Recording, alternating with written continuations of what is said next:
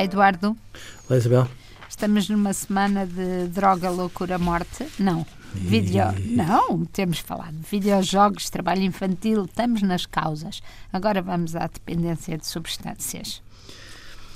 Isabel, o, o Jornal de Notícias um, publicou num domingo destes os números de, da evolução de venda de substâncias que muitas vezes são descritas como comprimido da concentração e a Dina Margato, que é jornalista, chamava a atenção para que depois de um certo eh, decréscimo eh, durante um determinado momento estas vendas voltaram a subir.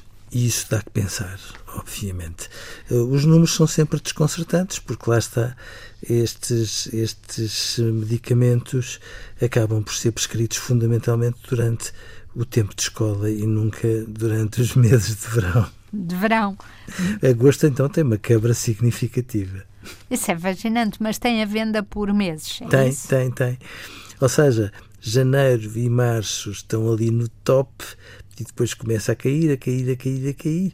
Agosto bate cá embaixo e depois com o início das aulas volta a subir. Mas esses medicamentos não, uma vez começados a tomar, não têm que ser continuados? Podem ser descontinuados dessa maneira? Se calhar não deviam, mas a questão fundamental é: mas então faz sentido que nós possamos assumir que uma criança precisa de um determinado medicamento e a seguir recomendar que ele só seja aplicado de segunda a sexta-feira e, e, só nos períodos letivos, porque, porque será então o quadro clínico um quadro que não prevê as alterações de fim de semana. Oh, Eduardo, um... e depois se conjugarmos isso com os dados que nós temos dos videojogos, com aquela concentração para jogar 4 horas por dia, sentado numa cadeira com um telemóvel na mão ou uma, um ecrã na mão, realmente nós percebemos eh, que se calhar a concentração ou a falta dela Sim. é basicamente tédio.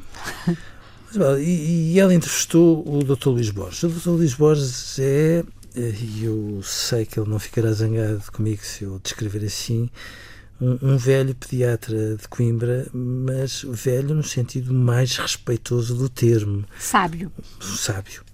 Que tem uma longuíssima experiência e que teve, em muitos momentos, um papel muito importante na definição uh, de muitos caminhos que no fundo, permitiam fazer intervenção junto de crianças e junto das famílias. E ele chama a atenção para um pormenor que é um pormenor muito importante. Ele diz nesta reportagem: esta medicação não cura, simplesmente controla, chamando a atenção daquilo que é, é conhecido de todos, é que são muitas vezes os pais que reclamam uh, pela medicalização das crianças. Ou seja, nós devemos ajudar os pais, não é? Sim porque de facto lhes apontar o dedo aos pais não adianta nada, porque eles estão em sofrimento. Isso, é, e dá e... para perceber que isso é um apelo de, com algum desespero, inevitavelmente, mas que precisam de ser apoiados, sobretudo nessas circunstâncias, sem dúvida nenhuma. Sim, e eu acho que se não é porque, como o Eduardo sabe melhor do que, do que eu, mas acho que nós todos sabemos, é fácil uma família ficar doente muito depressa quando uh, tem uma criança que, por razões uh, físicas, mentais ou por, por outras, é muito agitada ou muito, muito birrenta ou muito. Sim. É fácil. Funciona Agora, como uma enxurrada, não é? Exatamente. Agora, a melhor maneira de, de tratar e de ajudar eh, essa situação é que, de facto, se calhar é mais por medicar os pais do que por medicar os filhos. Comecemos por ajudar os pais e depois logo se logo medicamos.